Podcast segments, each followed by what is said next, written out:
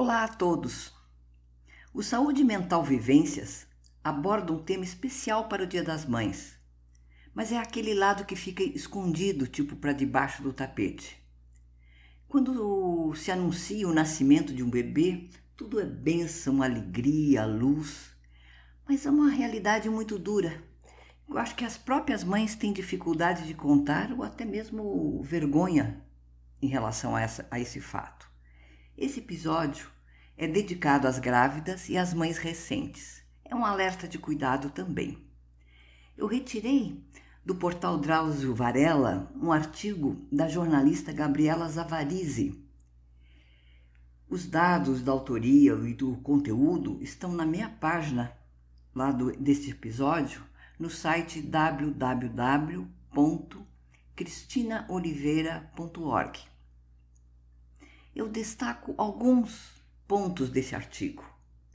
Os cuidados com a saúde mental das mães precisam acontecer desde a gestação. Da descoberta da gravidez até o pós-parto, é importante se atentar à saúde mental das mães recentes. Por muitos anos, a maternidade assim foi romantizada, mas nem só de alegrias vive uma mãe. Com o alcance das redes sociais, cada vez mais mulheres usam as plataformas para relatar o outro lado da maternidade, que também pode ser composta por frustrações, ansiedade, tristeza e culpa. Existe até uma expressão muito usada durante o puerpério: nasce uma mãe, nasce uma culpa. Mas será que isso é verdade? Ou existem outros fatores que impactam diretamente a qualidade de vida e a saúde mental dessas cuidadoras? Muitas discussões ainda pautam esse universo materno, tanto na vida pessoal quanto na profissional. Mas alguns cuidados podem começar ainda na gestação, como prevenção aos sintomas de ansiedade e depressão. Há vários tipos de transtornos que podem se apresentar nesse período. Tem a depressão pós-parto e a ansiedade, que são os transtornos mais comuns quando falamos de maternidade mas algumas mulheres podem desencadear tristeza materna. Tem a psicose puerperal, o transtorno de estresse pós-traumático. São pontos que podem ser abordados um a um no artigo completo que está lá no portal do Drauzio. Eu falo alguns hoje. Depressão pós-parto. A depressão pós-parto ela, ela comete cerca de 15% das mulheres após o nascimento do bebê. Os sintomas são parecidos com um quadro de depressão comum, mas os sinais que precisam de mais atenção são tristeza, cansaço extremo, sentimento de culpa intenso, além do sentimento de incapacidade de cuidar do filho, mesmo que seja uma atividade que ela já tenha feito anteriormente. Os riscos para a saúde e integridade da mãe e do bebê são os sinais mais preocupantes da depressão pós-parto, pois, como a mãe se vê em estado de inconstância emocional, ela pode colocar a sua vida e a do bebê em risco. Em alguns casos, essa depressão pode acometer o pai também. Isso nos explica a Ana Cláudia da Silva, a psicóloga e orientadora profissional que a jornalista cita nesse artigo. Há também a ansiedade e tristeza materna.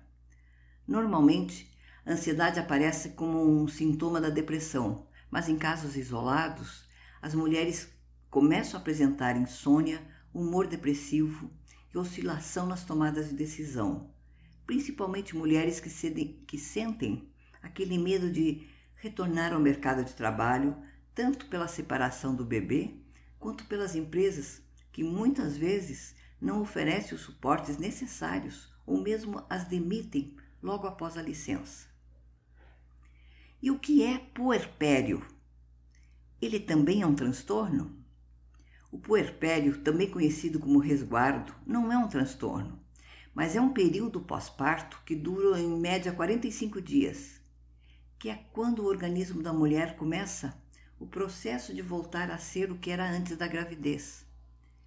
As modificações que acontecem são físicas e emocionais mas devido a uma queda hormonal muito grande que acontece nesse momento, algumas mulheres podem desencadear sentimentos negativos, como tristeza profunda, mas isso não faz com que todas desenvolvam algum distúrbio, como a depressão pós-parto.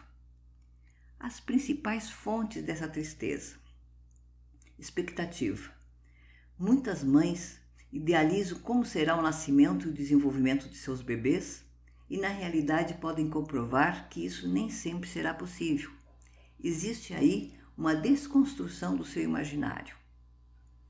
Insegurança, principalmente se for mãe de primeira viagem, onde essa mãe acredita não saber lidar bem com essa nova função. Ela tem medo de pegar o bebê, se sente incapaz de cuidar de seu filho, isso lhe traz um sentimento de inadequação. Insatisfação com o novo corpo, pois nessa fase a tendência do corpo, que abrigou por meses uma nova vida, teve que se adequar e acabou perdendo suas formas. Essa mãe não se identifica com aquilo que vê. Isso enumera a psicóloga Ana Cláudia no artigo. Além disso, a mulher que vive um ambiente hostil, onde existe sobrecarga, ausência de rede de apoio e julgamento, pode ter esses sentimentos intensificados, ao mesmo tempo que o corpo está em processo de adaptação novamente. Como cuidar da saúde mental antes e depois da gestação? Durante o período gestacional, existem alguns cuidados que podem ajudar no equilíbrio físico e emocional das gestantes. Lembrando que nunca devemos forçar ninguém a nada, e desde que não faça mal à integridade da mulher e do bebê, ela tem o direito de decidir o caminho a seguir nesse período. Como criar uma rede de apoio para mães? O termo rede de apoio se tornou bastante popular nos últimos tempos, mas ele necessariamente se diz respeito somente ao bebê recém-nascido, afinal, precisamos cuidar de quem nos cuida também. Essa rede vai além de se colocar à disposição. Veja algumas dicas de como ajudar na prática.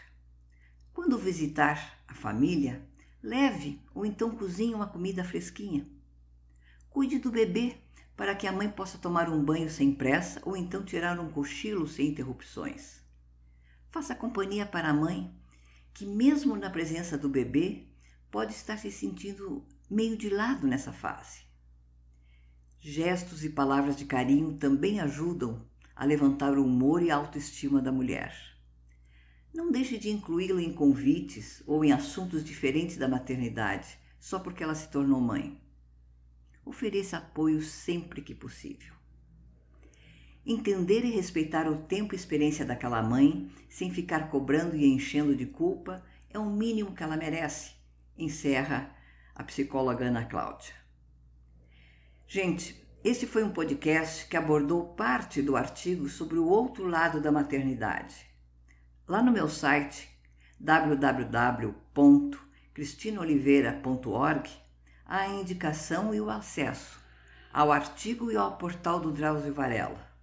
E fica aqui um feliz Dia das Mães e até a próxima semana.